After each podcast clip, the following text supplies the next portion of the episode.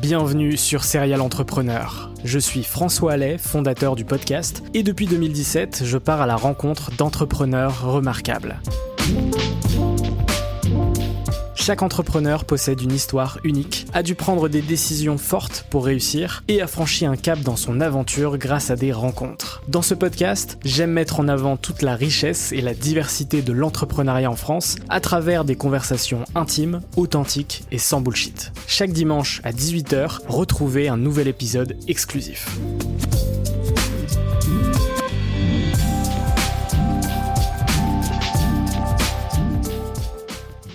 Aujourd'hui, je suis très heureux de recevoir Eric Larchevêque, qui est un entrepreneur et investisseur euh, français. Salut Eric, comment est-ce que tu vas? Salut François, bah écoute, euh, ça va très très bien. De, de, bon matin pour démarrer la semaine avec un podcast, euh, c'est une bonne manière de commencer et de se mettre en route. Exactement. Pour contextualiser, on est lundi, il est 9h, donc effectivement, c'est potentiellement la première action de la journée, c'est faire le podcast, donc ça va être ça va être très cool. Eric, tu es et un serial entrepreneur et un serial investisseur. Tu es cofondateur de Ledger, CoinHouse et AlgoSup. Euh, tu as rejoint également euh, le club investissement euh, privé d'Anthony Bourbon, Blast Club. c'est tout récent, c'est arrivé la semaine dernière. On va avoir l'occasion d'en discuter dans cet épisode. moi, la première question que je pose sur chacun de mes épisodes, c'est de savoir dans quel environnement est-ce que tu as grandi. On remonte il y, a, il y a quelques années finalement. Ah bah c'est simple, j'ai grandi à la campagne, euh, entouré de, de, bois, de forêts, de champs, de, de cabanes dans les arbres et euh, aussi euh, de mon ordinateur euh, qui était euh, le, enfin l'outil avec lequel je passais quand même le, plus de temps. Donc j'étais à la fois tout le temps sur mon ordinateur enfermé dans ma chambre et tout le temps euh, dans les dans les bois à, construire des cabanes dans les arbres et faire et faire des aventures. Donc j'ai eu un petit peu la chance d'avoir bah, ces deux extrêmes quelque part qui ont permis, je pense, d'avoir un, certain équilibre et, euh, et qui m'ont donné. J'étais fils unique, hein, donc j'avais quand même beaucoup de temps et, et je m'ennuyais beaucoup en fait parce que quand on est voilà seul, on, s'ennuie et assez rapidement on, réfléchit et on a envie de créer des choses. Donc c'est vraiment cet environnement qui a été le terreau pour moi de bah, de, de, de m'obliger à trouver des choses pour m'occuper et, et, euh, et donc euh, construire aussi bien des cabanes que des, des programmes informatiques. Est-ce que tu te souviens à, quel moment est-ce que tu t'es intéressé euh, à la technologie, à l'informatique? Alors la toute première fois que j'ai vu un ordinateur, c'était en CM1, euh, donc euh, je ne sais pas quel âge j'avais, peut-être 8 ans, et c'était en un prof, il y avait un intervenant, si je peux dire, qui était venu avec un ordinateur, sûrement un, un ami du maître, qui était venu avec son ordinateur et qui avait commencé à, à, montrer ce que c'était et qui nous disait bah voilà maintenant euh, vous allez résoudre un exercice de maths euh, avec cet ordinateur en programmant. C'était du basique mais il avait rien expliqué et, euh, et donc je comprenais rien. Et j'ai eu une sorte de rejet absolu en disant mais c'est quoi ce truc? Je comprends rien. Ça m'avait énervé frustré parce que ça avait été très mal présenté en réalité très mal introduit à, nous euh, et je me suis dit jamais je ferai des ordinateurs jamais c'est nul euh, tu vois j'avais eu un rejet total euh, parce que j'avais eu cette frustration et je pense quelques mois après je suis allé chez un ami à, Neuilly-sur-Seine enfin près de Paris parce que nous on habitait à, près de Vierzon et un ami de famille et il avait un ordinateur et un TO7 70 le premier je sais plus ce que c'était hein, qu'on a vu en classe et, et, là il avait un logiciel pour dessiner euh, et j'ai trouvé ça incroyable parce que là j'ai pu toucher il a pu m'expliquer comment ça marchait il y avait un crayon optique et euh, j'ai été complètement euh, enfin j'ai j'étais sous le charme de cet ordinateur et et je me suis dit, là, il faut absolument que j'en ai un. Et j'ai tanné ma mère, euh, mes parents, pendant, je sais pas, un an, 18 mois avant de d'avoir la chance d'en avoir un, parce que ça coûtait quand même très cher à l'époque, hein, un ordinateur. Et euh, ma, maman a eu l'intelligence de comprendre que c'était ni un caprice, ni un gadget, mais quelque chose qui pourrait vraiment m'être utile. Et de toute façon, elle voyait bien que je lâchais pas. J'achetais des livres, des magazines euh, pour apprendre le basique, pour comprendre. Et dès que je l'ai eu, je, Enfin, ça a été euh, pas le plus beau jour de ma vie, faut pas exagérer, mais je me rappelle ce, jour comme un jour incroyable où je tenais pas en place et quand j'ai eu l'ordinateur entre les mains, euh, enfin c'était là, j'étais heureux quoi, vraiment très heureux. Ouais, tes, parents, ils ont vite compris qu'il y avait un, vrai potentiel dans l'outil et, que tu comprenais aussi le potentiel derrière aussi. Ouais, ouais, ils restaient très loin de l'informatique et tout ça, mais ils se sont dit, ok, c'est quand même quelque chose qui peut être utile. Enfin, c'est pas un jouet, c'est pas un gadget, c'est pas. Et puis ils ont bien vu que j'allais pas l'utiliser cinq minutes et le jeter euh, parce que j'étais véritablement obsédé avec ça. J'avais euh, dessiné un, clavier en, en papier et je m'entraînais à taper euh, comme si j'avais un ordinateur et je, faisais des programmes en basique dans ma tête. Enfin voilà, j'étais vraiment parti très très loin dans ma tête par rapport à ça. C'était une véritable obsession. Surtout qu'effectivement à, cette période, les ordinateurs c'est très cher et, l'informatique n'est pas autant démocratisée qu'aujourd'hui. absolument pas. donc c'est totalement précurseur. On est vraiment au tout début de, de, cette ère, entre guillemets. Euh, toi, euh, quel genre d'étudiant t'étais et, et comment tu as vécu ta, ta période d'études, ta période scolaire? Est-ce que tu l'as, est-ce que tu as apprécié cette période? Alors déjà, j'étais un, élève moyen. Euh, j'ai jamais été un très bon élève, pas nul non plus, moyen, voilà, c'est le bon terme. Et comme euh, j'avais cette passion de l'informatique et que je voulais en réalité comprendre comment les ordinateurs fonctionnaient, c'est ça qui m'intéressait. J'avais envie de, comprendre vraiment euh, comment ça pouvait euh, exister ce genre de choses. Eh j'ai vite compris que je devais faire des études d'ingénieur. Euh, en tout cas, c'est la voie que, que j'ai vue. Et donc, fallait faire des maths, de la physique, fallait être bon là-dedans. Et comme je savais ce que je voulais faire, je me suis donné les, les moyens les objectifs d'être bon en maths et d'être bon en physique. Et donc, au lycée, donc je suis revenu à Paris. Hein. Au lycée, j'étais à, à dans le 17e. Et donc euh, j'ai fait un peu ce que je pouvais euh, pour euh, pour avoir mon bac. Donc j'ai eu doit faire ses preuves au bac, hein, quand même en commentaire. Donc c'était pour dire que j'étais pas de bon élève. Hein. et pour autant j'ai quand même travaillé et j'avais identifié une école d'ingénieurs qui s'appelle Lessier à Marne-la-Vallée, une école intégrée en cinq ans et je suis allé la visiter. Il y avait plein d'ordinateurs, il y avait plein de trucs, c'était incroyable. Et puis aussi de la microélectronique, de l'électronique, enfin vraiment des des, euh, tous les, les, outils autour de l'informatique euh, qui permettent de comprendre comment l'ordinateur fonctionne. Et donc euh, j'étais motivé pour rentrer dans cette école. J'ai réussi à passer le concours, été admis, j'ai eu le bac, il fallait que j'ai mention, j'ai réussi à avoir une mention assez bien. Donc j'ai réussi tout juste, je pense que j'ai été pris vraiment dans la, longue traîne. Et la première année, qui est l'année la plus difficile, puisque c'est là où il y a en fait il y a le tri qui se fait. Euh, j'ai vraiment travaillé comme un chien. Euh, j'étais, euh, je me levais à 6 heures du matin, à 9 heures j'étais au lit. je faisais que travailler. J'étais, je, ce que je voulais absolument réussir. Je, je, voulais. Et donc j'ai fait première année, donc j'en suis sorti ok, hein, pas pas pas avec les honneurs, mais au moins je suis passé en deuxième année. En deuxième année j'ai bossé aussi. Et à partir de la troisième année, j'ai commencé à comprendre que ça allait. Et là, j'ai relâché la pression, j'ai moins travaillé et euh, je me suis pas mis à faire la fête. Je faisais un petit peu la fête, bien sûr, mais quand même pas tant que ça. J'ai construit mon atelier d'électronique euh, dans ma dans ma chambre d'étudiant et avec un pote, on a commencé à, à, bosser, à faire des montages euh, et euh, j'ai commencé à travailler, à comprendre mon indépendance, euh, l'intérêt de la liberté, euh, et, ça a été les premières étincelles qui m'ont euh, mené vers, vers l'entrepreneuriat. Donc c'est à ce moment-là que tu t'intéresses entre guillemets au, enfin, au fait d'entreprendre, mais surtout au fait de créer, hein, puisque à quel moment est-ce que tu, tu conceptualises l'entrepreneuriat, tu vois? Alors je le conceptualise en 1995, donc je suis en quatrième ou cinquième année, je sais plus exactement, depuis deux trois ans avec euh, qui était mon binôme, un pote d'école, euh, Laurent Lelu. en fait, on était euh, pigiste dans un journal d'électronique et on, écrivait des articles. Donc chaque mois, il fallait livrer des articles sur des montages et donc il fallait les fabriquer, les réaliser, les concevoir et puis ensuite écrire l'article. Et on faisait ça bah, pour gagner un petit peu, un petit peu d'argent. Et euh, donc on était dans cette routine. Ensuite, on a écrit un livre. Euh, et euh, pendant qu'on et donc on a compris qu'on pouvait en fait un peu travailler par nous-mêmes de, manière indépendante, mais la véritable notion d'entrepreneuriat, c'est un peu plus tard, je pense, donc plutôt en dernière année, on a vu que Internet commençait à arriver. On avait la chance à l'école d'ingénieur d'avoir accès à Internet hein, mais sur des stations de travail, et on, voyait les premiers kits de connexion, euh, club internet, etc., pour permettre à tout le monde d'arriver sur internet. C'était vraiment le début. Là, on a vu, on s'est dit, il y a plein de choses qui va se passer, il va y avoir une véritable révolution. Et on a des contacts, on connaît des entreprises, puisqu'on travaillait déjà pour euh, une boîte d'édition, on avait d'autres contacts à droite à gauche, et on s'est dit, bah là, il y a l'opportunité de pouvoir mettre ces entreprises sur Internet. On en a parlé à, notre éditeur qui a dit bah oui pourquoi pas avoir un site pour électronique pratique, euh, pourquoi pas.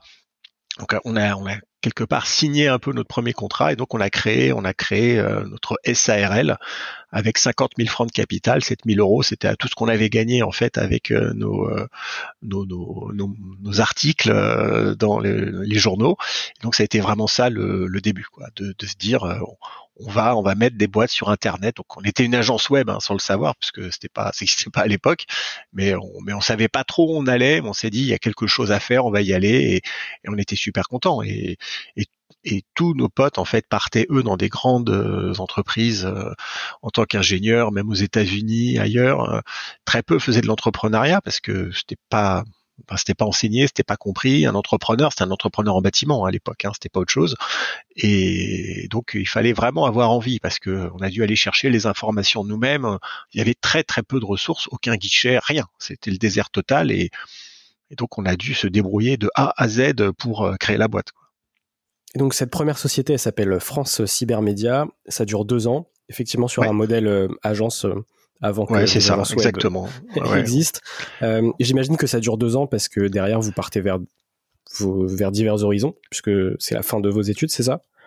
Alors, oui, on a on l'a commencé en 96. J'étais diplômé en 96, donc euh, ça a été. En fait, j'ai dû être euh, étudiant entrepreneur pendant quelques mois, mais ensuite il y a eu le service militaire pendant un an. Euh, à l'époque, on avait ça, et donc j'ai été entrepreneur militaire en fait pendant un an. Donc après, j'étais pas non plus à, à ramper dans les tranchées. j'étais en fait scientifique du contingent à l'école polytechnique. Euh, donc j'étais planqué en quelque part. Euh, mes classes, ça n'a pas duré très longtemps. Et donc j'avais quand même le temps euh, pour m'occuper de, de l'entreprise. J'étais dans un laboratoire et j'avais la possibilité de, de, de, travailler un petit peu des deux côtés. Et donc ça nous a permis de continuer l'activité. et ensuite, oui, ça, ça, ça a duré un an, un an et demi en plus.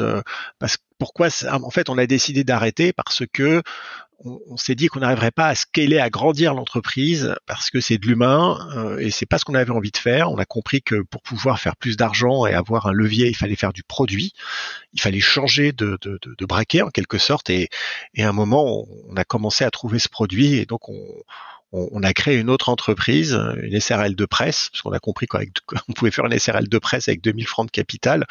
Euh, C'était pas 50 000 parce qu'on on les avait pas. Et on a fini ensuite par abandonner la, première entreprise qu'on a créée parce que cette deuxième, elle, a, bien fonctionné très vite. Et donc ce deuxième projet, ça s'appelle euh, Groupe Montorgueil. Euh, ça dure 7 ans. Est-ce que ça dure 7 ans Nous raconter un peu cette aventure? Alors, c'était euh, de la monétisation de trafic. On avait, c'était l'époque où l'affiliation commençait à se développer. On avait vu ça aux États-Unis et on, on s'est dit qu'on avait la capacité de mettre en place des outils qui permettaient de monétiser du trafic de le distribuer à, d'autres webmasters qui avaient du trafic et qui savaient pas comment le monétiser. Et le produit à la fin, ah ben, c'était euh, des produits de rencontre, des produits de charme, des produits euh, vraiment issus du Minitel Rose euh, qu'on avait mis sur Internet.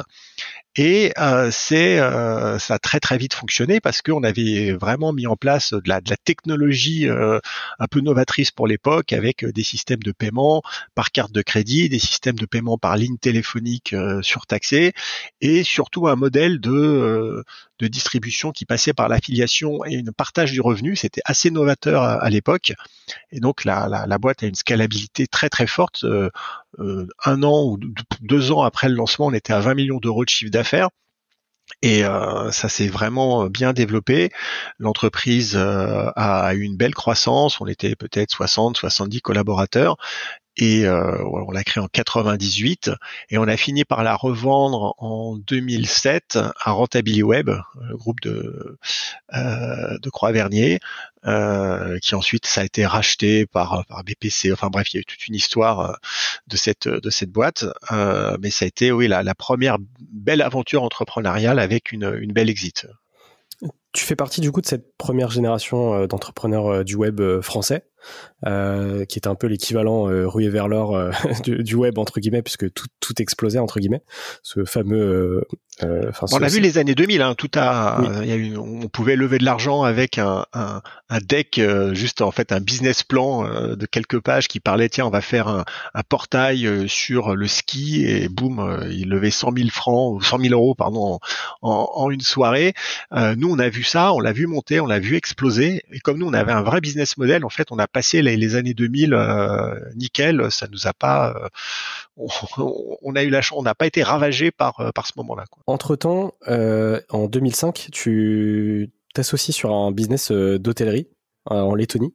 Est-ce que tu, est-ce que tu veux en parler? Alors, bien sûr. Donc, euh, en fait, en 2002, je me suis expatrié. Je suis allé en Roumanie puisque dans le cadre de la première activité, on avait euh, développé une plateforme offshore euh, de, de, de, de design, de programmation. C'était l'époque où on se disait, bah tiens, pour trouver des des, des, développeurs moins chers et en nombre, on va aller dans les pays de l'est. Donc, je suis allé en Roumanie. Je me suis occupé de ça. Je suis resté là-bas jusqu'en 2005.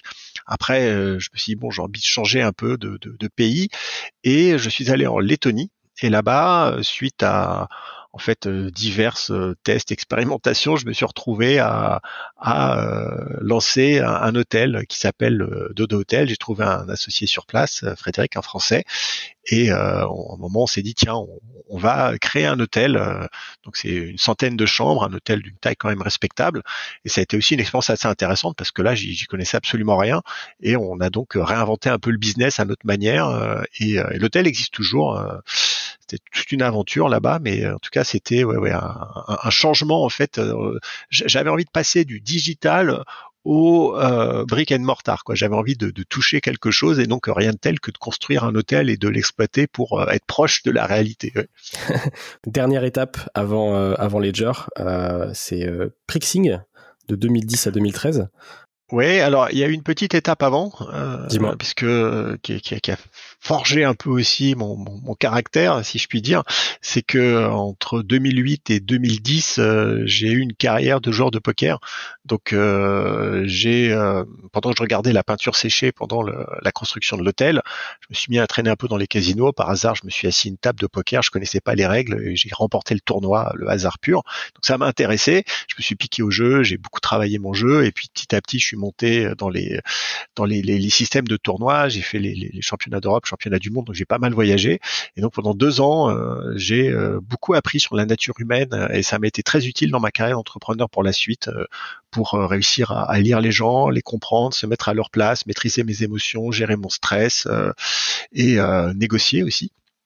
Et en, 2010, euh, me disant que j'avais pas envie d'expliquer à mes enfants que je jouais aux cartes, euh, et euh, en ayant un peu assez de d'avoir, ça faisait dix ans que j'étais expatrié, je me suis dit bon, mais il est temps de rentrer en France. Et en 2010, donc je, je, je rentre en France. C'est là l'époque des applications mobiles, Android, Apple ça rebat les cartes. L'univers des startups était un peu sclérosé, il se passait rien. Et là, d'un seul coup, boum, c'est reparti, le lever de fonds, la folie, plein d'opportunités. Je me suis dit, je veux en être et je crée Prixing, euh, qui était un comparateur de prix. On scannait des codes barres et on savait où acheter euh, finalement ce produit de grande consommation euh, dans les, magasins physiques. Donc, pour revenir très rapidement sur le, poker parce que c'est hyper intéressant, j'en discutais justement avec avec Théo Lyon de, de Kudak il y a quelques semaines sur qui lui aussi du coup a été a été joueur de poker et qui me parlait de toutes les similitudes, enfin toutes les similitudes du poker et de l'entrepreneuriat et que effectivement euh, le poker c'était un très bon comment dire une très bonne préparation euh, une bonne école de l'entrepreneuriat bonne école je suis d'accord et, justement, qu'est-ce que tu vois toi entre ces similitudes, le fait de pouvoir euh, bah, Il y, a, déjà une, appétence au risque et de la gestion du risque. Il y a une appétence sur la, la lecture des probabilités, de l'environnement, du contexte, de trouver la, bonne voie pour y arriver quand tu joues une main de poker, en fait, tu, racontes une histoire euh, et euh, donc quelque part, tu, tu plantes ton, ton chapiteau et, et, tu fais euh, tu fais ton discours et, et, et, chaque main de poker, en fait, on peut voir ça comme une mini aventure entrepreneuriale. Enfin, vraiment, euh, si si, si je fais un, un, un parallèle un petit peu osé et on va passer un peu par toutes les étapes euh, et à chaque fois on va y apprendre quelque chose euh, parce que et là je parle du poker live c'est-à-dire pas du poker en ligne mais du poker en, salle où il y a des gens en face. On, apprend à décoder des signaux faibles on apprend aussi à devoir gérer son, stress ses émotions euh, pour ne rien paraître finalement de l'état interne dans lequel on est. Par exemple quand on va passer un gros bluff et ce sont des tout ceci c'est révélé assez utile pour pour la suite.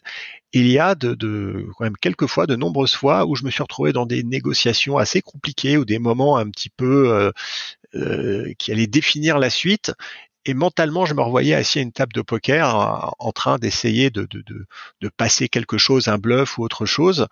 Et, et, et oui, ça, ça a un peu forgé euh, mon mental, ça a un peu forgé une certaine forme d'état d'esprit. Et je regrette pas du tout cette période de poker parce que je pense que sans celle-ci, j'aurais été un moins bon entrepreneur. Ouais. Après, euh, après Prixing, on est en 2013, euh, ça fait 18 ans que tu es entrepreneur t'es dans quel euh, dans quel état d'esprit à ce moment-là? Alors à ce moment-là, euh, je, suis toujours avec Prixing en 2013. Euh, ça fait trois ans, on a levé des fonds, on fait un million de chiffre d'affaires, un peu plus. On est une quinzaine, une vingtaine. la boîte fonctionne, c'est pas ouf, mais il y a quelque chose quand même qu'on a réussi à créer. Mais je me dis que c'est pas, en fait, je me dis, c'est pas avec Prixing que je vais faire une licorne. Moi, mon objectif, c'était de réussir à créer une boîte qui allait avoir un grand impact, qui allait être énorme, euh, puisqu'en 2007, j'ai vendu euh, donc euh, mon Torgueil et on l'a vendu pour 27 millions d'euros au total. Donc, on était quatre, on n'avait pas levé de fonds, donc c'était une belle exit. Donc, mon objectif, c'était quand même de réussir à faire mieux. Et avec Prixing, je me disais qu'on n'allait pas y arriver. que certes, c'était bien, on n'était pas en train de, de, de c'était pas la catastrophe, mais ça allait être très difficile d'internationaliser, ça allait être très difficile d'en faire une grande boîte et donc j'ai décidé d'arrêter en fait. Je me suis dit je vais pas réussir à faire ce que je veux. Donc à un moment, il faut prendre la décision courageuse d'arrêter un business qui fonctionne pour pouvoir aller vers quelque chose de nouveau et se, s'ouvrir en fait de, nouvelles opportunités. Et donc on, a vendu le, fonds de commerce, on n'a pas vendu la, boîte parce que j'avais besoin de garder les ingénieurs, la boîte, les machins pour euh, pour continuer. Et à un moment, en 2013, je me suis retrouvé avec euh, une entreprise qui avait des, des ingénieurs, euh, un certain savoir-faire, de l'argent mais pas de projet. C'est comme si on avait fait une levée de fonds, mais sans aucun projet. Et là, je, je, me retrouve avec énorme, un espace de liberté incroyable. Et je me dis, qu'est-ce que je vais faire avec ça? Donc voilà, je suis un peu dans cet état d'esprit en 2013 euh, à chercher la suite. Et donc euh, arrive Ledger, euh, on est en 2014 du coup. Quand j'ai croisé la route du 2002, en 2013, quand j'ai croisé la route du Bitcoin, euh, j'ai, je m'y suis intéressé, j'ai fini par comprendre ce que c'était, j'ai eu une sorte de révélation, au même titre que j'ai eu une révélation pour Internet, je me suis dit que là, euh, Internet a changé la manière dont on échange, dont on, dont on communique. Euh, Bitcoin a changé la manière dont on euh, échange des, des valeurs sur sur Internet et de façon native, et je me suis dit, il faut absolument aller là-dedans. Et j'ai commencé par faire la maison du Bitcoin en réalité avant Ledger. Donc euh, ouvrir, euh, comme je ne savais pas quoi faire exactement, mais que j'avais le sentiment d'être au bon endroit, j'espérais au bon moment, euh, il fallait que j'ouvre. Je me suis dit bah tiens avec Thomas Thomas France hein, qui était mon associé de l'époque dans, dans Prixing, on s'est dit on va ouvrir un lieu physique pour une monnaie euh, virtuelle. À l'époque, on appelait ça une monnaie virtuelle, c'était pas le cryptoactif. Et on, va être là, on n'a pas de business plan, on sait pas ce qu'on va faire, mais on, veut juste créer des opportunités. Et, c'est ce qu'on a fait, ça a fonctionné, parce que ces opportunités on se sont arrivées. On a, on rencontré euh, bah, nos, futurs cofondateurs de, Ledger, et c'est en 2014 qu'on a décidé de s'associer pour, euh, pour créer Ledger. Ce projet-là devient CoinHouse? Alors, quand on crée Ledger, donc euh, qui est aujourd'hui leader mondial des solutions de sécurité pour cryptoactifs, hein, donc en fait c'est euh, un coffre-fort pour stocker ces, ces cryptoactifs. Au début le Bitcoin, ensuite tous les cryptoactifs. Et quand l'entreprise s'est développée, on avait à la fois donc un business euh, qui était lié euh, à cette sécurisation et l'autre de la maison du Bitcoin où il y avait un comptoir de change. Ce comptoir de change bah, pour acheter et vendre des Bitcoins en euros euh, s'était développé petit à petit et commençait à avoir bah, sa propre sa propre vie. Et on s'est dit bah tiens, il faut qu'on sépare les activités. Il y en a une qui est régulée, l'autre qui ne l'est pas. On pouvait pas conserver tout ça dans la même entreprise. Et donc on a fait un spin-off donc la maison du Bitcoin est sortie pour être sa propre entreprise qui est devenue CoinHouse. J'ai trouvé un, un, CEO, Nicolas Louvet, qui a pris le projet euh, sous son aile et qui l'a développé. Et euh, moi, j'ai continué euh, avec les autres sur sur Ledger. Sur Ledger, est-ce que vous vous lancez directement sur justement les portefeuilles de crypto-monnaies physiques? Ah, complètement, oui. C'était la base, c'était ça. Hein. C'est-à-dire que quand on l'a créé en fin 2014, à ce moment-là, il n'y a pas d'alternative. Alors, il y avait une, société tchèque qui s'appelle Trésor qui proposait quelque chose, mais qu'on considérait pas comme euh, oui, c'est différent. étant euh, le, le, truc final et ça y est ils ont le marché et tout euh, donc de toute façon il y a de la place pour, pour des concurrents donc on, à, proprement parler on n'a pas on n'a pas été les tout premiers sur le marché. Par contre, on a été les premiers à arriver avec une véritable solution de sécurité basée sur la carte à puce, hein, donc euh, des microprocesseurs sécurisés qui peuvent véritablement résister aux attaques et qui ont été conçus pour euh, des actifs qui ont de la valeur, alors que Trésor utilise plutôt de l'électronique de loisirs de grand public, la même chose qu'on va retrouver dans des euh, télécommandes par exemple ou des grippins. Donc c'est une approche un peu différente. Et, et là, on, s'est vraiment lancé là-dessus et c'était que ça. Et, le, deck en fait de levée de fonds du seed de Ledger qu'on a fait fin 2014 avec Xange qui a investi, c'est le même deck que celui de la levée, euh, de la toute dernière levée 2023 de Ledger, on a relevé 100 millions. Euh, en, fait, la vision du début est la même qu'aujourd'hui. Alors évidemment, elle s'est étoffée, elle a évolué, mais on raconte exactement la même chose. Donc euh, on a commencé dès le début avec la vision qui est aujourd'hui celle qui est celle d'aujourd'hui. Combien de temps se sont passés entre le début du développement euh, du, produit euh, Ledger et, la première commercialisation? Alors ça a été immédiat. Pourquoi? Parce que Ledger est né de la fusion de trois entreprises, la maison du Bitcoin, euh, Chronocoin, une boîte qui était à Vierzon qui vendait des Bitcoins par la poste, et BTChip qui était une entreprise qui depuis 2013 déjà avait conçu une carte à puce pour sécuriser des bitcoins. Donc en quelques mois, euh, on a réussi à mettre ensemble tout, tout le monde pour faire évoluer le premier prototype de la carte à puce qui était un produit inutilisable à part par des geeks euh, comme euh, par, par Nicolas Baca lui-même, hein, le CTO de la boîte. et on, en a fait un produit avec un, design, une boîte, une interface. Et en fait, dès le, on, a on a dû vendre le premier en novembre 2014.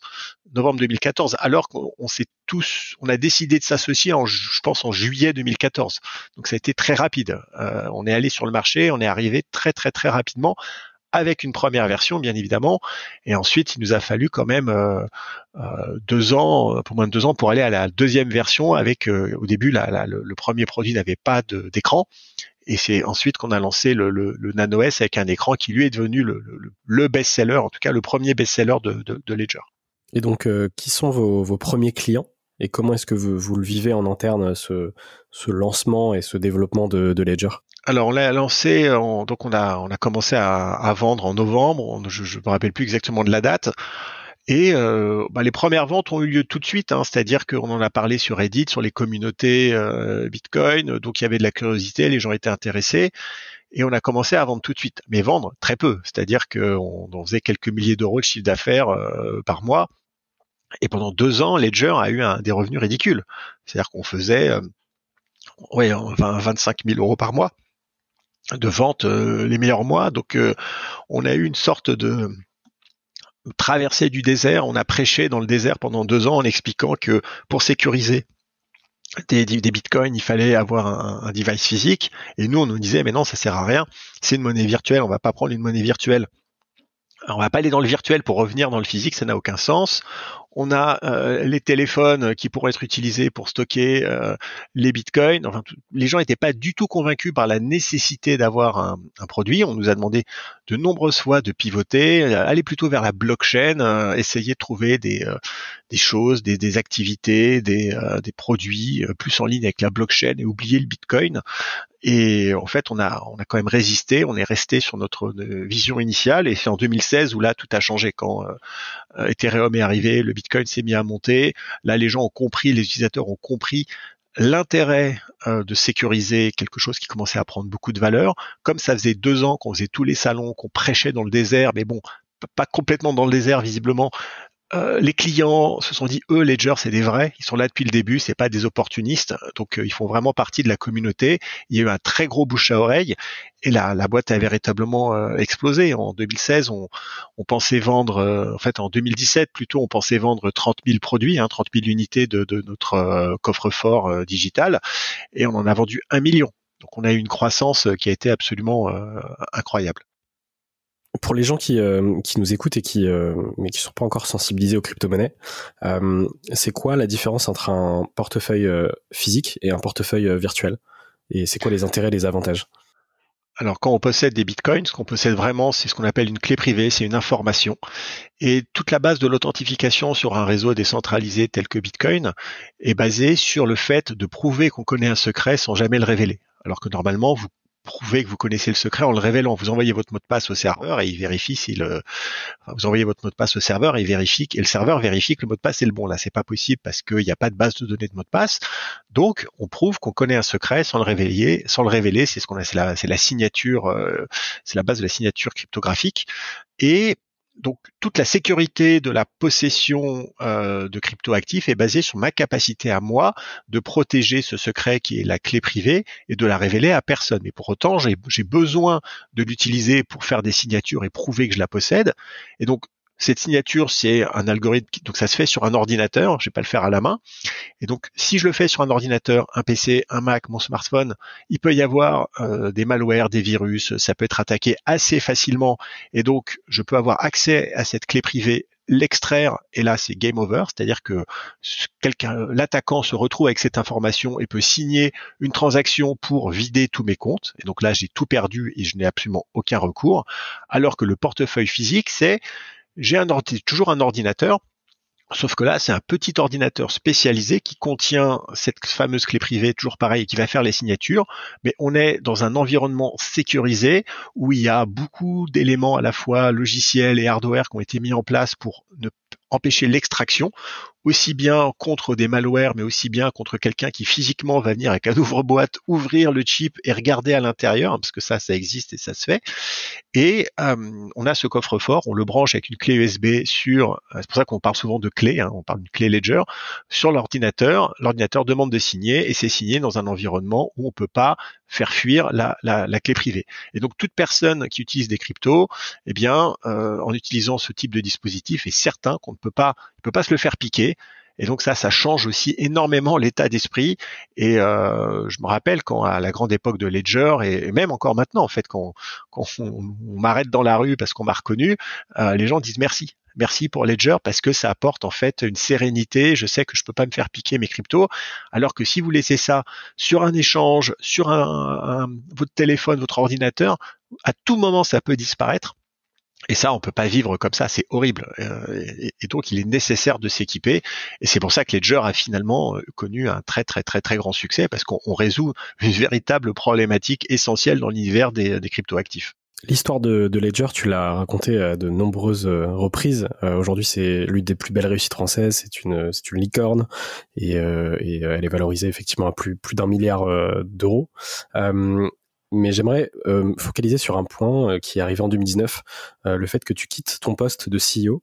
Je sais que potentiellement ça peut être un moment important dans le monde des startups, dans le monde de l'entrepreneuriat et puis même dans le monde de la vie d'un entrepreneur. Comment ça s'est passé et comment toi tu l'as vécu?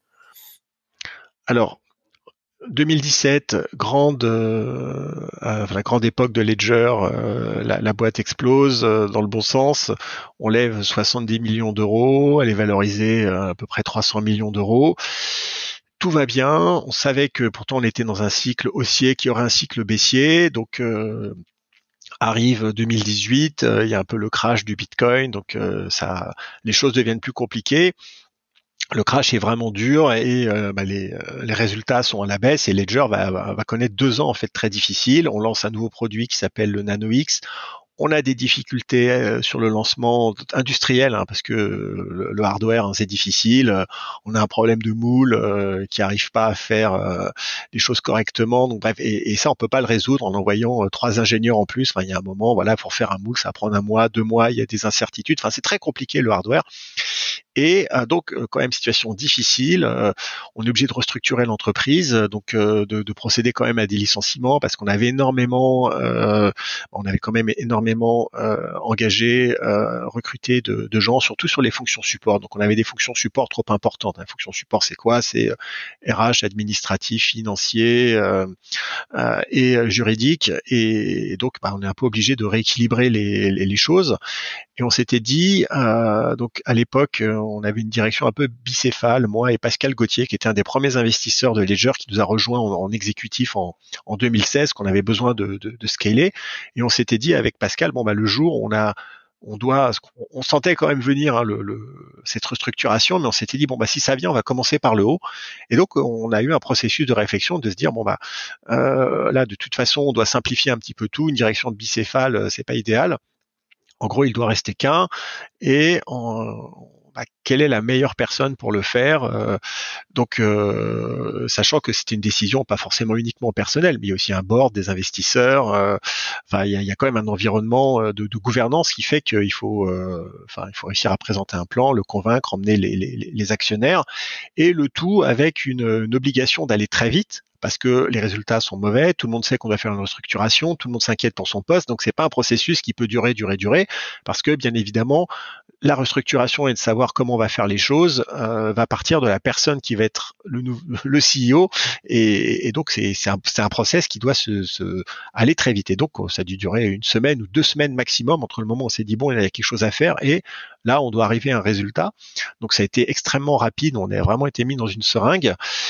Et euh, moi, au début, je me disais, bah non, c'est évident, euh, je dois être la personne qui, euh, tu vois, j'ai un rapport fusionnel à l'entreprise. Euh, Ledger, c'est moi, euh, voilà. Donc, je me posais pas la question.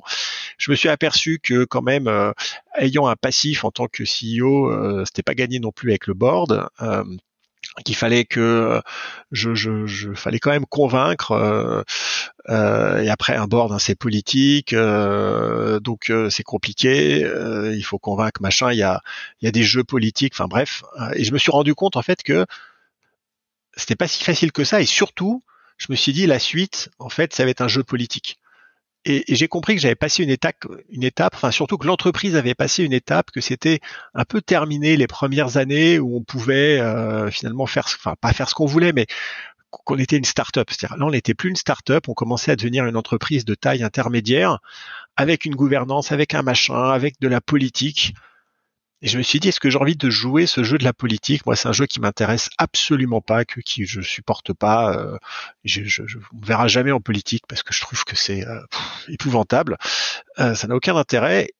Et je me suis dit, à ce moment-là, en fait, il y a quelqu'un qui veut prendre le job, euh, qui est en odeur de sainteté avec euh, les, bah, les actionnaires moi, c'est compliqué. Je peux retourner la table, je peux euh, me battre parce que j'aurais tout à fait pu euh, réussir à, forcer euh, les choses, hein, parce que je contrôlais, enfin d'un point de vue purement technique, je pense que je, contrôlais l'entreprise. Et en même temps, j'étais arrivé à un, moment de ma vie où je commençais à être très fatigué. Je, travaillais énormément. Enfin, c'était très très très très dur, mais bon parce que je le voulais aussi, mais en tout cas ça a été, euh, ça a pris, je pense, euh, euh, Ledger a bien vampirisé en fait mon énergie. Euh, j'ai commencé à avoir des problèmes. Des, problèmes de santé, je me faisais hospitaliser parce que j'étais au bout du rouleau. Donc je me suis dit bon bah là il y a un choix. Est-ce que soit c'est je double, c'est-à-dire que je, redonne encore plus et en fait peut-être que je, je vais d'une crise cardiaque dans trois ans, ou alors je me dis bon bah en fait j'ai une solution, quelqu'un veut faire le job, euh, je tombe sur mon épée en disant ok, euh, pas de problème, euh, je, je, je, prends la décision qui est la meilleure pour l'entreprise. Et en plus, pour le futur de l'entreprise, il fallait peut-être quelqu'un qui soit moins un entrepreneur, mais plus un gestionnaire, en tout cas qui soit capable de, de, faire ça. Et moi, je me suis dit, je suis peut-être pas capable de, de mener la boîte de 200 personnes à 1000 personnes. c'est un autre univers, autre chose. Et donc, euh, je, je, me en quelques jours, quelques heures, euh, je me suis convaincu que, ok, euh, bah, il fallait que je, je, je, prenne un, je prenne du recul, que ce serait la meilleure solution pour l'entreprise, pour moi-même, que je mette mon ego de côté, parce qu'à la fin, finalement, peut-être que tout ça que je voulais, je veux, c'est peut-être une question d'ego. Il faut avoir l'humilité. Je suis pas la bonne personne pour pour pour la suite. Euh, en tout cas peut-être pas, et il y a quelqu'un qui veut faire le job. Et donc euh, bah, j'ai appelé Pascal et j'ai dit écoute, euh, bah, ce sera toi le prochain CEO, je, je, je me retire. Et puis on, le, le, board a été d'accord et et, euh, et, je me suis retiré. Et, euh, et je suis parti en fait. Le, le, en réalité, je suis parti dans ma tête le moment où j'ai dit que je serais plus CEO. Euh, je suis retourné euh, dans les bureaux, j'ai pris mon carton, j'ai mis les, les, choses dedans. Avant, on a fait une annonce euh, en, en lens que je quittais l'entreprise, mon poste de CEO. Ça a été très très émotif. il y a eu beaucoup d'émotions dans la salle parce que voilà, j'avais ce rapport vraiment de, de, de ouais de, de j'étais très proche de tout le monde. J'incarnais l'entreprise, donc c'était un moment un peu un peu violent pour moi, pour tout le monde, mais c'était nécessaire hein, de, de, de, passer par là. Puis j'ai pris mes affaires dans un carton, je suis parti et je suis plus en fait je suis plus revenu quoi. Euh, parce que on peut pas. Euh, de toute façon, je pouvais pas rester, sinon j'allais pas. Il fallait que je laisse la place à Pascal. si, si, je commençais à être là dans ses pattes, euh, les gens n'auraient pas su comment se comporter. Et donc, je suis parti, j'ai quitté Paris, je me suis installé dans, une forêt à refaire des cabanes. Enfin voilà, je, suis revenu sur mon environnement en fait d'enfance. Et, et, voilà, c'était en fait un, chapitre pour moi dans, ma vie qui qui s'est qui s'est terminé. Ouais. J'imagine que d'un point de vue euh, santé mentale, ça a été, euh, ça a été difficile. Parce qu'en fait, là, tu arrives à ce moment-là, tu es effectivement euh, déjà fatigué de l'intensité aussi de ces dernières années, parce que c'est ça fait quand même un bon nombre d'années que tu enchaînes aussi les, les aventures assez intenses, etc. Et en même temps, c'est tu t'aimes ça, donc tu sais pourquoi tu le fais. Mais, mais quand même, tu arrives quand même à, à, un moment où, où tu te dis... Enfin, justement, qu'est-ce que tu te dis à ce moment-là, tu vois? En fait, quand je dis, quand je prononce les mots euh, à Pascal, sera toi le CEO, j'ai pris ma décision, euh, vas-y, euh, bah, j'ai senti un énorme poids en fait qui s'est retiré de mes épaules. C'était incroyable. Je me suis dit, bah, en fait, je suis libre, je suis libre. Je peux faire ce que je veux de ma vie. je suis libre et je suis rentré chez moi et j'ai vu mes enfants. Enfin, c'était un changement euh, assez radical, même pour eux. Hein. Ils ont été, enfin, ils comprenaient pas ce que je faisais à la maison. Ils étaient très étonnés de me voir parce que, enfin, je les, je les voyais jamais. Hein. J'essayais d'être un père un peu présent, mais, mais bon, la réalité c'est que j'étais tout le temps euh, à Ledger. Puis même quand j'étais en week-end, j'étais là, mais j'étais pas là parce que dans ma tête, j'étais tout le temps euh, à gérer les trucs sur mon téléphone. et ça a été un énorme soulagement et, c'est marrant parce que en, quelques jours, je suis passé d'un, d'un, schéma mental où il était impossible que je quitte l'entreprise tellement en fait j'étais indispensable dans ma tête hein, euh, à mais en fait euh, en fait non quoi. Euh, et euh, waouh c'est fini et, euh, et, et c'était un sentiment euh, bah, très, enfin doux amer, hein, parce qu'à la fois c'était un sentiment incroyable de liberté, de d'opportunité qui s'ouvrait, puis en même temps la perte, la perte énorme, terrible, de, de, de, perte en fait son, enfin dire voilà je suis plus CEO, enfin c'est on le vit aussi un peu un peu comme un échec quelque part, même si, enfin un échec personnel, même si à la fin je pense que c'est c'était quelque chose qui était bien pour l'entreprise ou et pour moi. Donc, je, en tout cas, je le regrette absolument pas cette décision. Euh, mais ouais, ça, ça, a été beaucoup de, de, de, de sentiments contradictoires. Euh, mais je suis assez rapidement quand même passé à autre chose. Et est-ce que je suis pas quelqu'un qui regarde le passé et très très vite. Euh, voilà, je me suis dit, ok, bah c'est bon, maintenant on fonce. Euh, puis il se passait plein de choses à ce moment-là, des opportunités. C'est à ce moment-là où je me suis fait caster euh, dans qui veut être mon associé sur M6. Donc voilà, allez, on va de l'avant, euh, de nouvelles choses et, voilà quoi. C'est ça, effectivement, tu es toujours en mouvement. Euh, ensuite, on a euh, l'expérience, enfin la création de AlgoSup, qui est une, une, école supérieure d'informatique. effectivement, on aura aussi la pandémie, le fait que tu sois casté à qui va être mon associé. Enfin, beaucoup beaucoup d'événements finalement euh, après euh, après 2019. Pour revenir du coup à AlgoSup, euh, qu'est-ce qui t'a donné envie de, t'investir dans l'éducation? À la base, AlgoSup a été créé par Franck Janin, euh, qui est un, ingénieur euh, logiciel, et qui s'est installé à Vierzon. Moi, c'est l'époque où je suis revenu à Vierzon, et on s'est croisés, et c'est à ce moment-là qu'il m'a parlé de son projet, qu'il avait déjà un petit peu lancé. Donc moi, je suis pas à l'origine d'AlgoSup, de, mais j'ai vu ce qu'il faisait, c'était proche. Il avait décidé d'avoir une approche complètement novatrice sur euh, la, formation de, développeurs euh, dans l'univers du logiciel. Et euh, bah, je me suis dit que c'était très important hein, avec ma carte d'entrepreneur, le nombre de fois où j'ai recruté des, des, des, développeurs qui en a pas assez, etc. Pas assez de filles non plus. Donc euh, il y avait vraiment beaucoup de choses à faire, beaucoup de choses à changer. Lui arrivait avec le même état d'esprit je me suis dit que je pouvais lui apporter bien sûr des fonds, mais aussi euh, euh, l'aider en fait à, développer son euh, école. C'était, je commençais un peu à avoir un peu d'image avec qui veut être mon associé parce que c'est arrivé après. Hein, le, ces décisions de rejoindre AlgoSup est arrivé après qui veut être mon associé. En tout cas après la première saison. Et euh, je me suis dit que je pouvais aussi apporter de la notoriété à l'école et c'est important parce que quand on confie son destin à une école, on a envie de savoir qui est derrière et le fait de voir qu'il y a un entrepreneur qui est un peu sérieux, un peu reconnu, euh, c'est important. Et donc, euh, comme on partageait cette même envie euh, d'apporter de, nouvelles solutions pour faire venir de, de nouveaux développeurs sur sur le marché, bah, si ok, bah, je vais rejoindre l'aventure et, et, donc avec Franck, je me suis investi dans, dans AlgoSup parce que ça, enfin, je veux qu'il y ait plus de développeurs, je veux qu'il y ait plus de filles dans, dans le dans, ce dans ce métier. Mais pour y arriver, il faut faire des changements. Euh, et euh, AlgoSup a une approche assez novatrice hein, de, de, de, de, la, de la formation. C'est tout en anglais. On est vraiment dans un univers très très start-up et pas du tout euh, étudiant. Euh, on est beaucoup sur les soft skills, hein, le savoir-être, euh, et on a des méthodes de recrutement qui essaient de faire place à la créativité, à des esprits justement qui, qui créent. parce qu'un architecte logiciel, c'est avant tout quelqu'un qui crée, c'est pas juste quelqu'un qui fait du code. Au même titre qu'un architecte, c'est dans, le bâtiment, c'est pas juste quelqu'un qui dessine des plans, c'est aussi quelqu'un qui crée, qui a des visions. Et donc euh, voilà, on a essayé d'apporter quelque chose de nouveau. Et euh, alors ça, c'est du long terme. hein. Une école, euh, ça se crée pas en trois ans, hein, c'est cinq ans, dix ans pour réussir à asseoir son modèle, à convaincre. mais en tout cas, c'est super et, je veux dire c'est une énorme chance, un énorme honneur de euh, de, de, de, contribuer à aider des jeunes à, à, se développer à titre personnel et à découvrir un nouveau métier. Donc ça, c'est super. Ça fait, du manière générale, ça fait partie un peu du give back. Et, c'est un peu aujourd'hui ce que je fais, c'est un peu plus aujourd'hui ce qui me définit dans, dans, dans, ma, dans mon activité, d'essayer de, de renvoyer, de partager l'expérience. Euh, c'est un peu maintenant mon nouveau chapitre de vie en réalité. Et c'est une parfaite transition pour effectivement euh, dire qu'aujourd'hui, tu es plutôt un investisseur, euh, un mentor aussi. Ouais, ouais, tout à fait. Investisseur, mentor, je fais du coach, du coaching d'entrepreneurs, de, de, business. Je suis vraiment et, et je, je, suis plus dans la, la, la création, quoi. Je, je, je, pense que j'ai pas de nouveaux projets de start-up. Euh, en tout cas, c'est pas du tout à l'ordre du jour. Et en même temps, après euh, 25 ans à entreprendre, voilà, c'est, je pense, une suite logique aussi euh, tout à fait, de, de, ton aventure.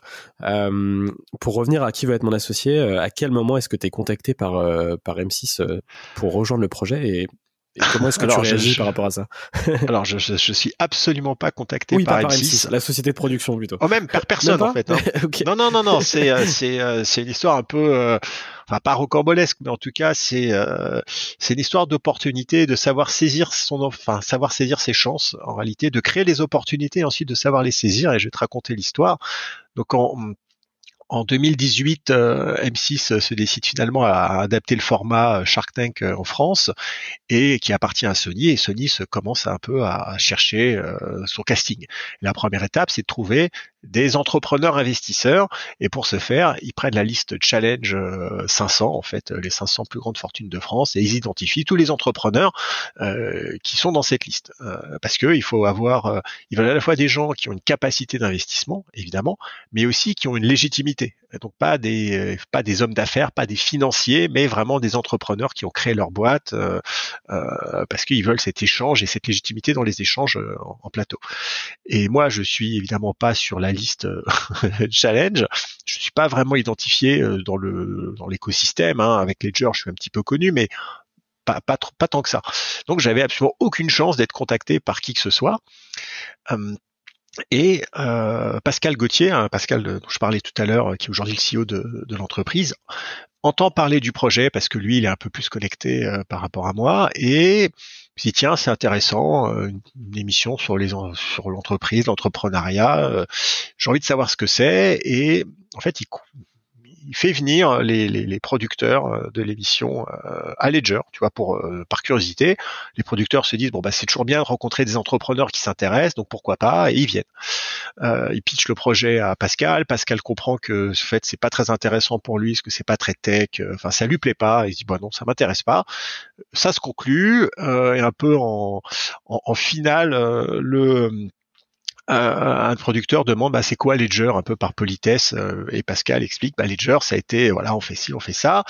Et ça a été euh, notamment cofondé par Eric Larchevêque euh, qui est le CEO à l'époque enfin c'était moi le CEO et voilà Jérémy qui était producteur dit mais je, je, je connais Eric Larchevêque il faisait du poker Et, euh, et à ce moment-là, je passe devant le bureau qui a une baie vitrée et euh, Pascal me fait signe. Euh, elle dit bah tiens, bah justement Eric il est là. Euh, et euh, je, bah, je rentre dans le bureau, je vois les Jérémy Omblin, les, les producteurs, et je vois qu'ils sont pas du tout tech. Et donc je dis mais tiens, qu'est-ce que vous faites là?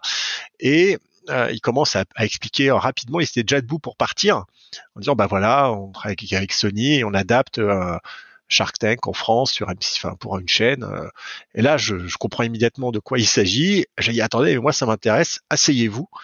Et en fait, je leur pitch pourquoi ils devraient me prendre dans l'émission. Donc ils sont ils sont un peu hallucinés parce qu'ils s'attendaient pas à ça. Et je prends le cahier d'Omblin euh, et je note mon numéro de téléphone euh, en disant bah voilà, je vais être dans le casting. Euh, et bon, ils partent. Je- et après ça ça prend des mois, des mois. J'ai un échange euh, avec Sony. Voilà, ils aiment bien mon profil, euh, parce qu'en fait, je pitch surtout qu'il faut des gens qui sont bienveillants, constructifs, euh, blablabla. Enfin, un petit peu ce qui, ce qui faisait ce qui a fait un petit peu la, à la base de, de l'émission. Ils voulaient pas du tout être dans, dans, des entrepreneurs qui allaient arriver avec décider de vie ou de mort de façon hautaine. Donc ils avaient en plus ils étaient très flippés, ils avaient peur hein, d'adapter le format. Donc ils voulaient vraiment euh, plutôt cool, plutôt des gens gentils. Et moi c'est plutôt mon caractère. Donc euh, je vois Sony, je vois M6. euh, et en fait un jour je reçois un coup de fil et ils me disent écoute Eric, on aime bien ton profil, mais on a deux problèmes. Le premier, bah, c'est que euh, bah, personne te connaît, tu vois. Enfin, t'es pas euh, Fred Mazzella, euh, euh, personne connaît Ledger, hein, c'est pas Blablacar qui est utilisé par tous les Français, et en plus expliquer la crypto à Madame Michu, euh, c'est mort quoi. Donc je- donc ça va pas le faire. Par contre, on a besoin d'un remplaçant. Euh, si quelqu'un est malade, une production ça coûte cher, euh, c'est la première saison, on sait pas trop, euh, on a besoin en fait d'un de quelqu'un sur le banc de touche en cas d'urgence. Bah, moi je dis bah oui bien sûr, euh, pas de problème. Euh, c'est euh, enfin de toute façon en fait c'est là où il faut savoir aussi faire preuve d'humilité et se dire bon de toute façon la seule carte à jouer là c'est d'être au service de l'émission et d'être complètement le plus cool possible et, et aider. Et, et pas dire attendez je comprends pas non c'est un scandale euh, machin tu vois. Donc euh, et je me suis dit bah, de toute façon ok je comprends complètement ça a du sens qu'ils disent bah je, je, je vais me mettre dans l'équipe de remplacement et très bien. Et c'est ce que j'ai fait. Euh, et euh, il y a en, gros ce qui se passe par la suite, c'est que bon, il y a tout l'embroglio avec euh, avec Ledger, euh, donc euh, je maintenant je suis plus CEO, j'ai plus plus de temps parce qu'avant aussi se posait la question de savoir est-ce que j'aurai le temps de le faire ou pas. Euh, là, j'ai du temps. Il y a des essais. euh, il y a quelqu'un qui est pas qui finalement qui a été casté, ça passe pas aux essais. euh, Il me, je, je teste. il- moi, j'avais vraiment travaillé mon rôle entre guillemets. Enfin, je veux dire, j'avais beaucoup regardé les émissions. J'avais regardé 200 épisodes des émissions anglaises, américaines. Donc, je connaissais la dynamique, je savais ce qu'ils attendaient. Et donc, en fait, je, je faisais ce qui, je, je- je passais la parole bien, je faisais le suspense. Enfin, je faisais exactement ce qu'il fallait, je pense. Et donc ça, ça leur a plu. Euh, et euh, ils m'ont mis sur euh, un peu euh, voilà une première émission. Après il y a il y a euh, Marc Simoncini qui a mangé des huîtres et qui est tombé malade. Euh, et donc j'ai dû le remplacer. À un moment, Fred Mazzella a dû partir pour aller pour son bah, pour son business. Je l'ai remplacé.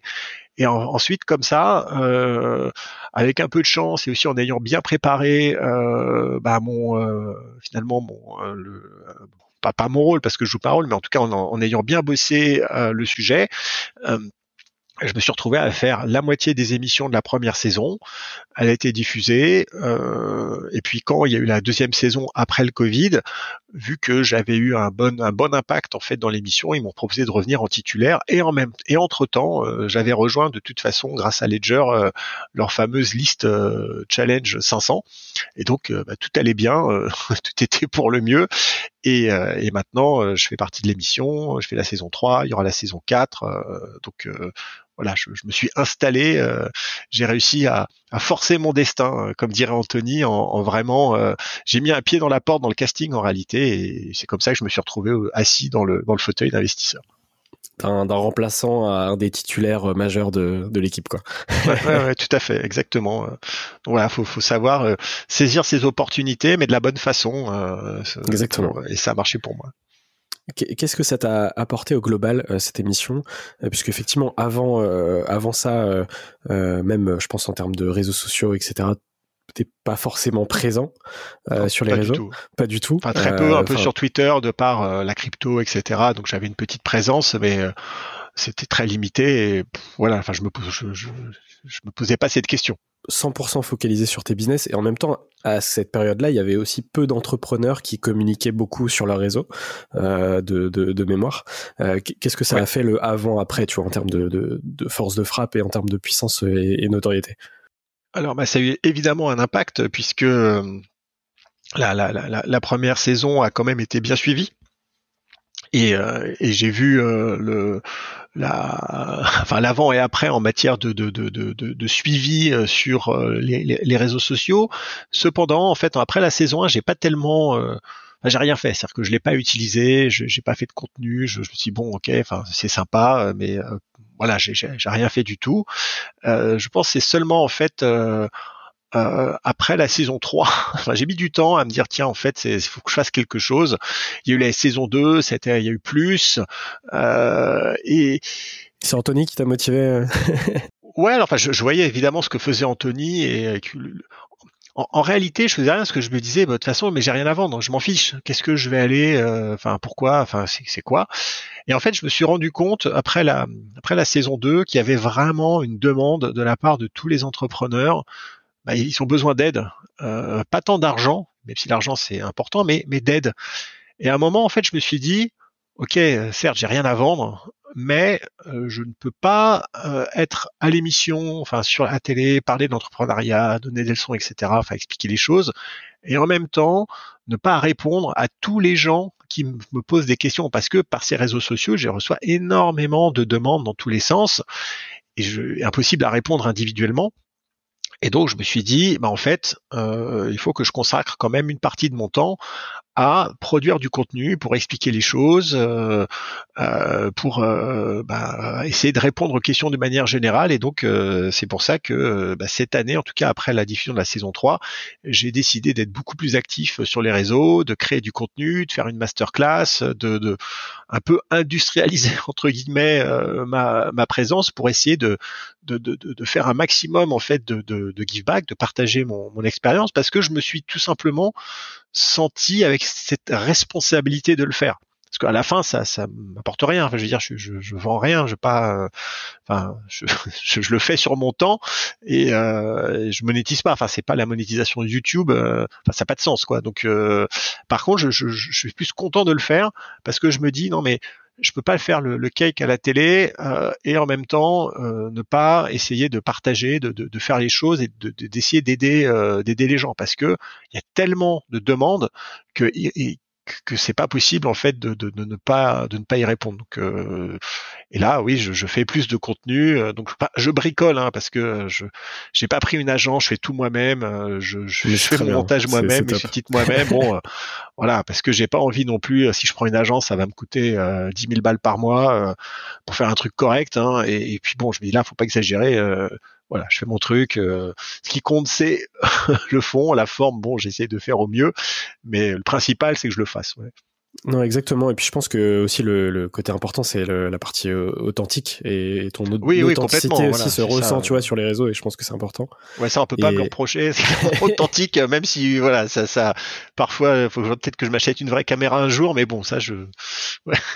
étape par étape.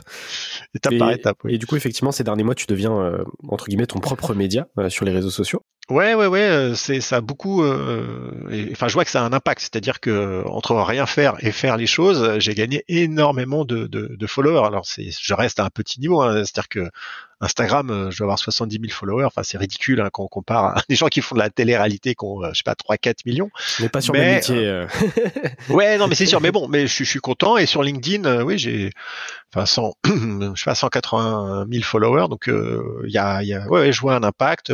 Bah, c'est content. Je suis content. C'est, c'est, c'est parce que je, je, je, vois que ça, enfin que ça plaît, en tout cas que ça sert à quelque chose et c'est ça bien le principal. Sinon, euh, ce sera un peu frustrant de dire tu fais des trucs et en fait tout le monde s'en fout, mais non, ça va. donc je suis content.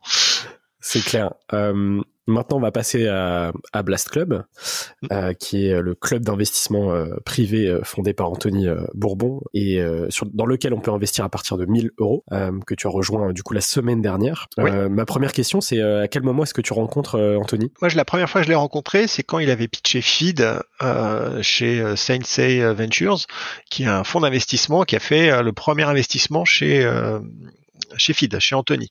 Donc euh, et moi j'étais LP, c'est-à-dire limité de partenaires. En fait, j'étais euh, c'était un fonds un peu d'entrepreneurs, une vingtaine et et donc euh, c'est de cette manière-là que j'ai rencontré Anthony et que j'avais vu un peu sa, sa, manière expéditive et un peu brutale aussi de, de, parler dans les médias au début avec Feed. Et en fait, il, il s'est aperçu lui aussi, je pense, que d'avoir quelqu'un qui qui, qui avait une approche très, enfin très forte euh, avec euh, des, aussi des positions fortes, euh, bah, ça fonctionnait parce que il a vu que plus il passait à la télé, enfin dans BFM et d'autres, et plus il avait un discours quand même assez incisif, bah, plus ça marchait. Et donc, je pense qu'il a compris qu'il pouvait utiliser les médias de cette manière.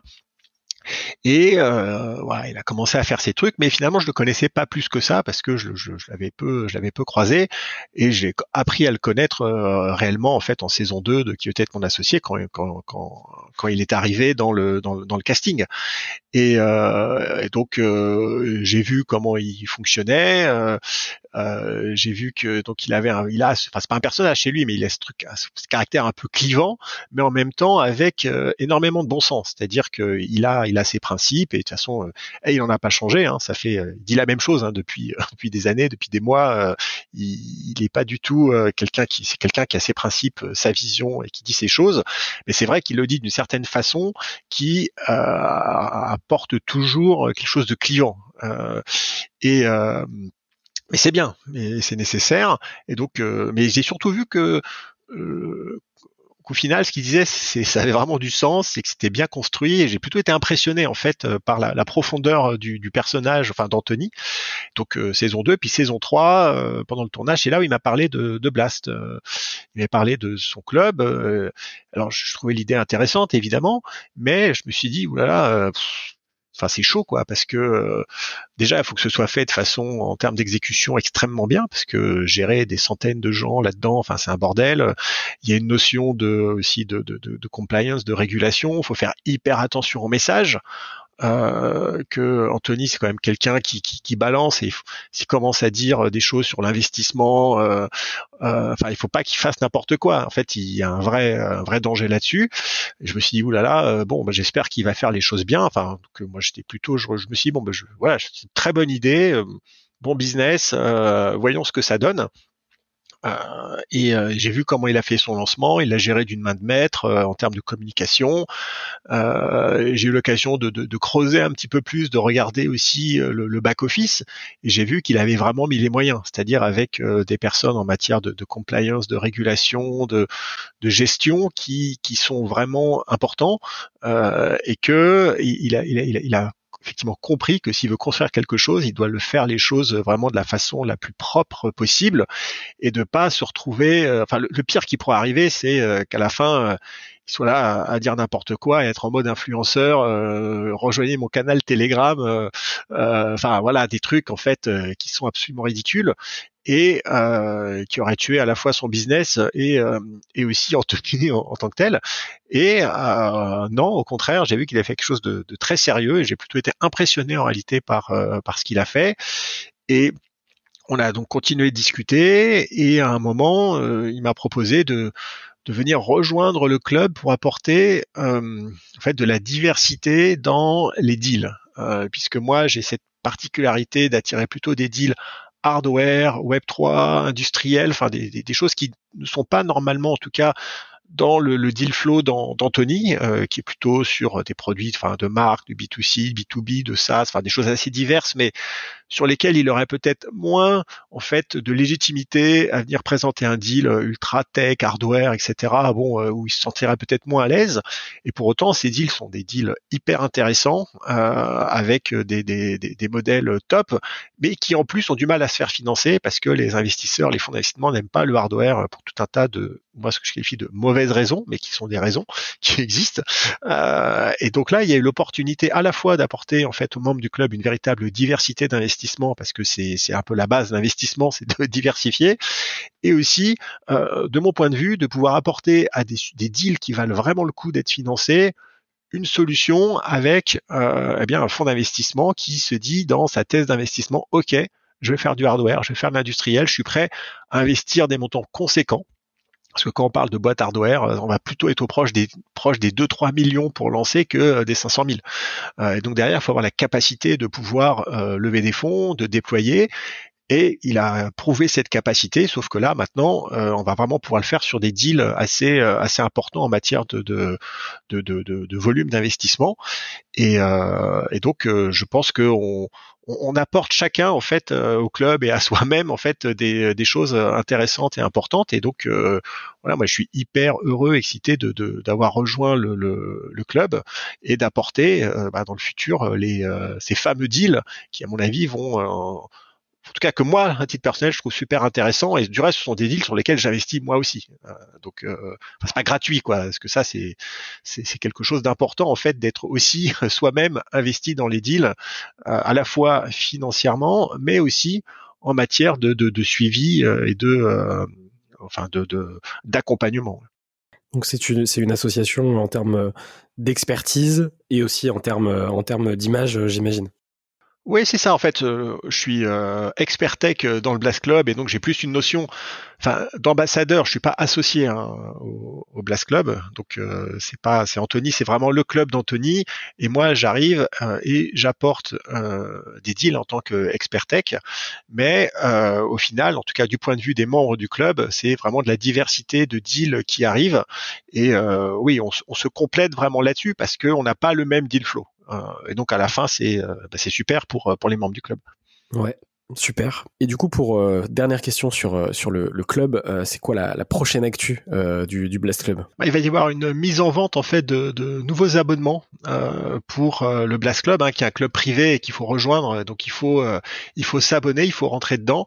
Et tous ceux qui sont intéressés pour pouvoir rejoindre le club et donc pouvoir investir et choisir les deals d'Anthony ou d'Eric, les miens, dans lesquels ils auront envie de de, de, bah, de, de s'investir, il y aura une vente qui sera euh, très euh, très prochainement.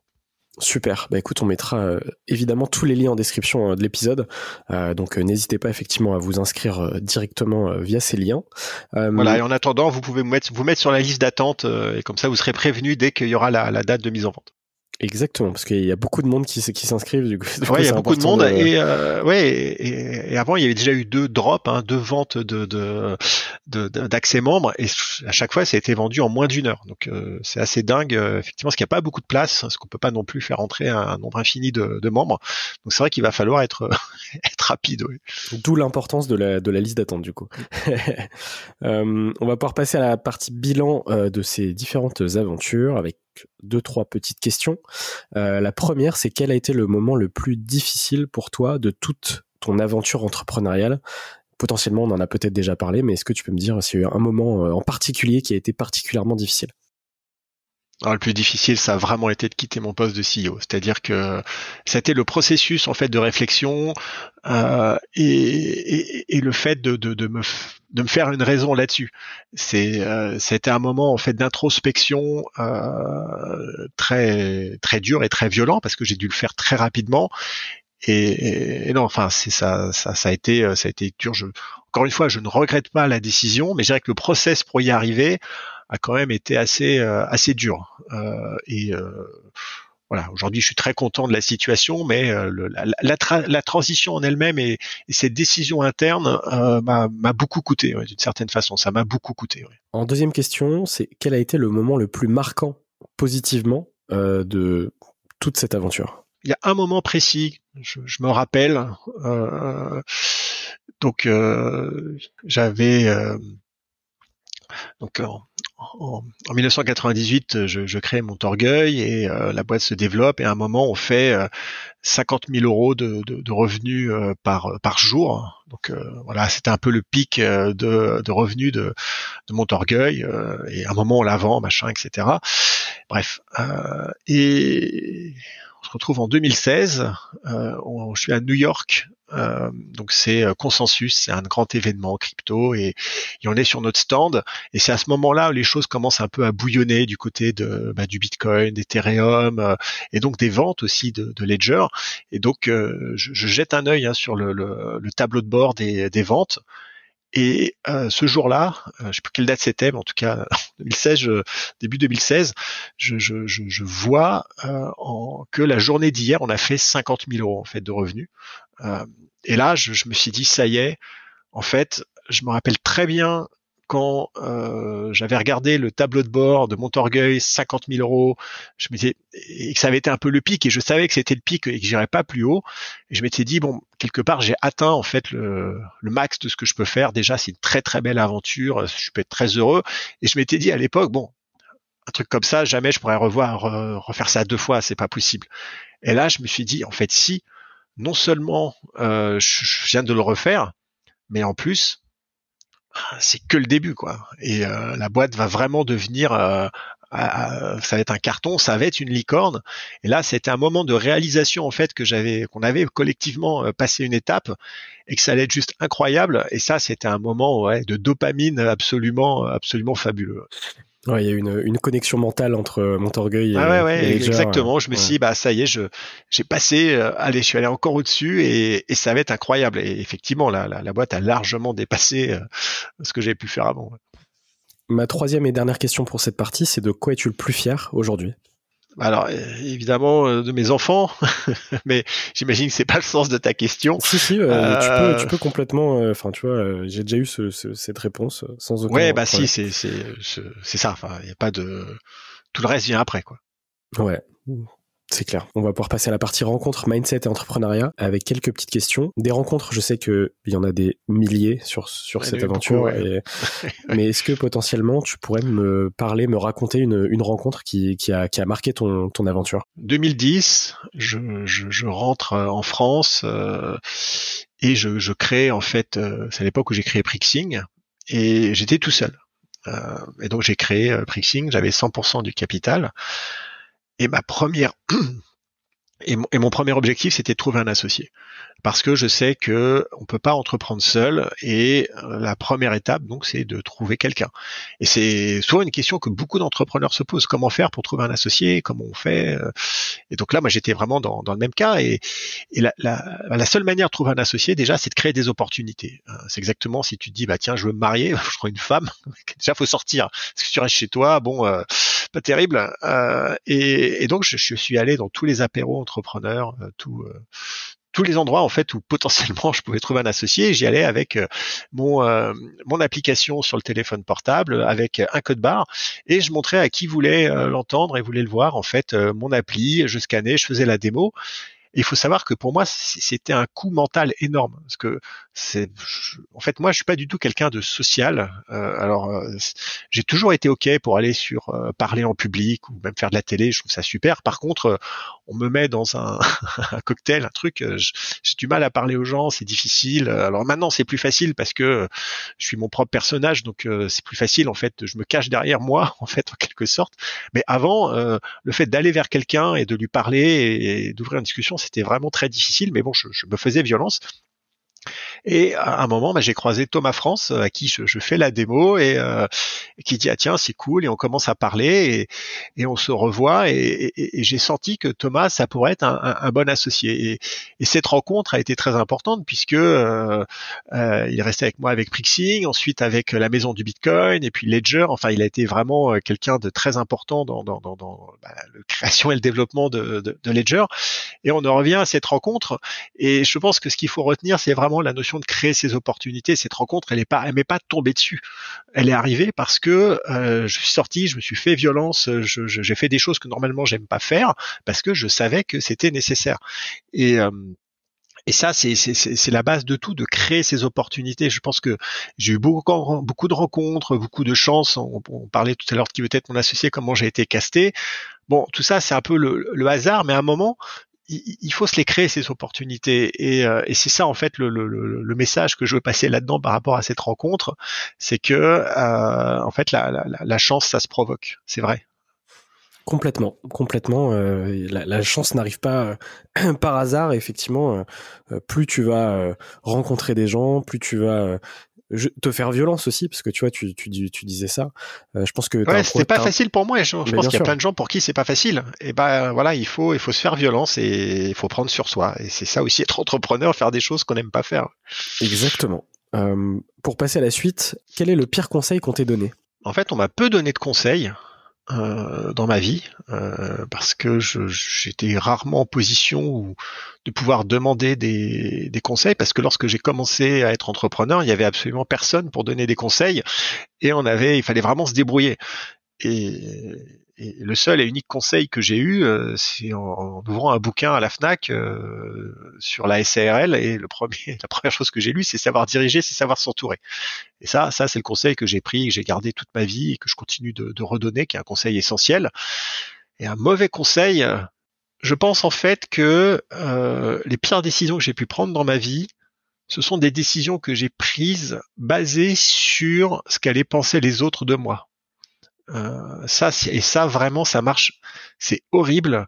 Euh, et je vais donner un exemple très concret. Euh, et je donc en c'était en je sais plus en quelle année, en peut-être en 2015, j'ai participé à l'ICO d'Ethereum. Enfin, ça s'appelait pas une ICO à l'époque. Enfin bref, j'ai investi euh, l'équivalent de 5000 euros, euh, je sais pas, 10 bitcoins dans Ethereum, et j'en ai récupéré 20 000 quelques années plus tard, enfin en 2016. Et euh, je, à un moment, c'est monté à 10 euros et je, les ai tous vendus à 10 euros. Euh, donc euh, j'ai fait un super, super multiple. Et je me rappelle que intérieurement, je me suis dit, alors je vais les vendre parce que quand même, on se moque beaucoup d'Ethereum et j'assumais pas le fait d'avoir des Ethers parce que le Bitcoin machin et et, donc ah, et ça c'est probablement une construction mentale que je me suis faite parce que personne m'a dit euh, faut que tu les enfin tu vois c'est ça. Mais c'est un peu les signaux faibles que je percevais et une des raisons et c'était pas la seule hein, qui m'a dit allez vas-y balance tout c'est en mode ouais mais de toute façon euh, euh, si, si, jamais ça, ça tombe à zéro ou même enfin on va se moquer de moi d'avoir gardé des éthers parce que c'est un truc, c'est un shitcoin, quoi. Voilà. Euh, et, j'ai pris cette décision vraiment euh, basée sur le potentiel de ce qu'on pourrait dire ou penser de moi, ce qui est complètement ridicule. Et je me suis fait ce film tout seul, encore une fois. Et, en fait, quand je repense à ça, euh, parce qu'aujourd'hui, j'ai vendu 200 000 balles, mais maintenant ça vaut 20, je sais pas, 30 millions, quoi. Donc Bon, euh, je m'en fous, euh, je veux dire, euh, ça, m'empêche pas de dormir.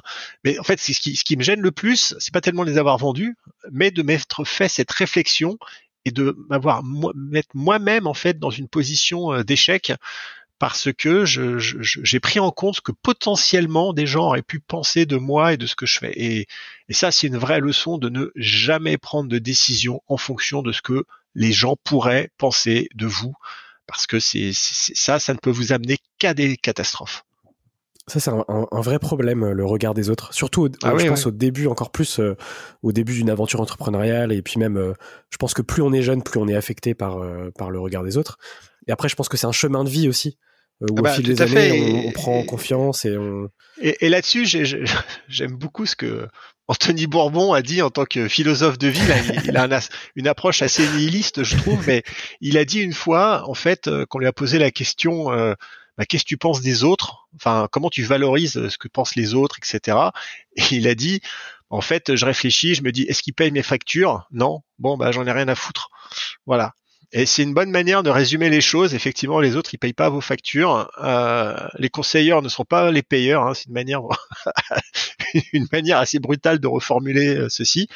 Et donc, ouais, euh, en fait, il faut vraiment pas s'attacher au regard des autres parce qu'à la fin, ils feront rien pour vous, quoi. Je suis totalement euh, aligné avec ça. Dernière question pour cette partie avant de, de passer à la partie finale. Euh, comment est-ce que tu relis le pro et le perso? Alors moi, ça a été très simple. Euh, il y avait que du pro, pas de perso. Voilà. Euh, euh, euh, je vais bientôt fêter mes 50 ans.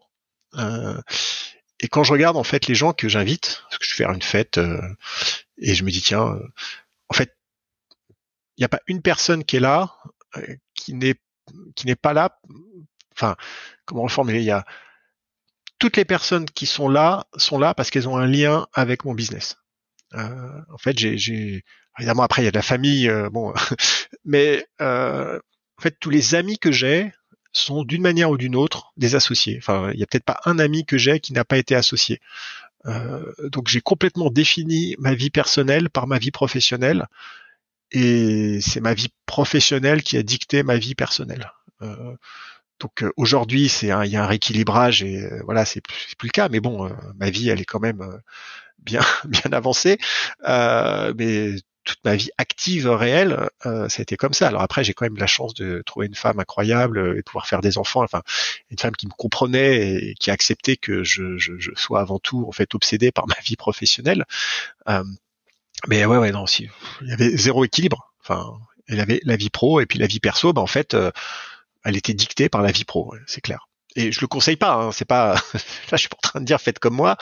Euh, moi, ça, ça m'a convenu parce que je pense que mentalement, j'avais le bon schéma et et, et j'ai réussi quand même à, à, à, ne pas exploser et à conserver quand même euh, une vie sociale, même très faible, mais à, et même liée à ma vie professionnelle, mais en tout cas pas me retrouver seul euh, et euh, abandonné dans un coin en mode misanthrope.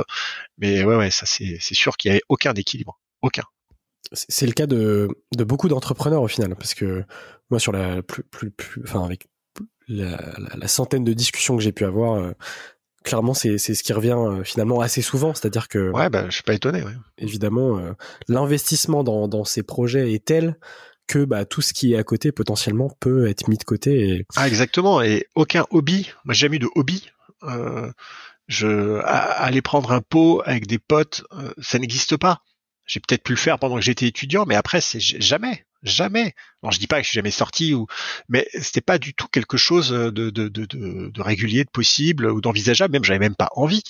Donc euh, ouais, 100% de mon activité, de mon espace mental était euh, dédié à, à, mon business, euh, mais parce que je, de toute façon, je ne pouvais pas en être autrement. Euh, je n'étais pas, enfin, j'étais esclave de moi-même et je le voulais bien. Je me suis mis moi-même dans cette prison dorée et j'étais très content et très heureux. Et pour moi, le pire jour de la semaine, c'était le vendredi je détestais les vendredis parce que je savais que c'était, on se retrouvait le week-end, euh, qu'il y avait pas, de, enfin voilà, que les gens y prenaient des week-ends. Moi, je restais au bureau, euh, j'étais tout seul. Euh, j'étais bon, mais moi, j'étais une machine, quoi. Je faisais que bosser, bosser, bosser. Et, en fait, parfois, j'allais au cinéma. C'est la seule chose que je faisais. J'allais au cinéma pour regarder des films. Je regardais deux, trois de suite, mais c'était pour me vider la tête, en fait, parce que sinon, mentalement, je, je pense que je serais devenu fou. Mais c'est tout. Sinon, je, je, je faisais rien, quoi. Pas de, pas spécialement de sport, pas spécialement d'activité. Je faisais que, que bosser, bosser, bosser. Mais j'étais très heureux. Hein. attention, hein. c'était pas, j'étais pas en dépression, quoi. Ou alors peut-être que je l'étais, mais je le savais pas. On va pouvoir passer à la dernière partie du, podcast avec quelques petites questions rapides évidemment à chaque fois tu as le, temps d'y répondre. Euh, la première c'est qu'est-ce que tu fais pour aller mieux? Je vais marcher dans la forêt. C'est quoi ton plus grand rêve? Est-ce qu'il a déjà été atteint? Ah, mon, plus grand rêve c'était de faire une licorne. Euh, maintenant je dirais que mon plus grand rêve c'est de m'assurer que mes enfants soient heureux. Enfin c'est euh, Enfin, c'est pas un rêve, c'est c'est un objectif. Et c'est ça je, je, pense la, le prochain check, ce sera ça, quoi, et pas autre chose. C'est quoi ta plus grande peur? Ma plus grande peur avant, c'était de gagner au loto, euh, parce que je, je voulais pas gagner de l'argent comme ça de manière indue, euh, parce que je savais que ça allait tuer mon, mon drive. Euh, alors heureusement, je jouais pas, hein, donc ça risquait pas d'arriver, mais euh, c'était réel. Hein, c'était, je, je, disais, hein, le pire qui puisse m'arriver maintenant, c'est de gagner au loto. Euh, et maintenant, ma plus grande peur, bah bah, c'est que qu'il arrive quelque chose à mes enfants. Enfin, je, tourne toujours autour de ça, mais mais oui, forcément, là, c'est ça. C'est clairement, c'est ma plus, plus, angoisse de tout parent, évidemment. Évidemment. Est-ce que tu as un, livre à me conseiller? Forcez votre destin d'Anthony Bourbon. On mettra le lien en description. non, très bon livre, très bon. Est-ce que tu as un livre ou une série à me conseiller? Alors Anthony n'a pas encore fait de série, euh, mais euh, alors ouais, des films et des séries, ça je suis quand même assez bon client et euh, une série à te conseiller, c'est For All Mankind euh, sur Apple TV, enfin sur TV+, c'est euh, une uchronie où, qui commence avec les, les, Russes qui sont les premiers à arriver sur la Lune. Et donc ça déclenche une guerre froide encore plus importante et donc encore plus d'investissement dans le programme spatial qui accélère. Et tout part de là et c'est vraiment une très très très bonne série de science-fiction que je que je recommande absolument pour ceux qui l'ont pas vu. Je me note la reco.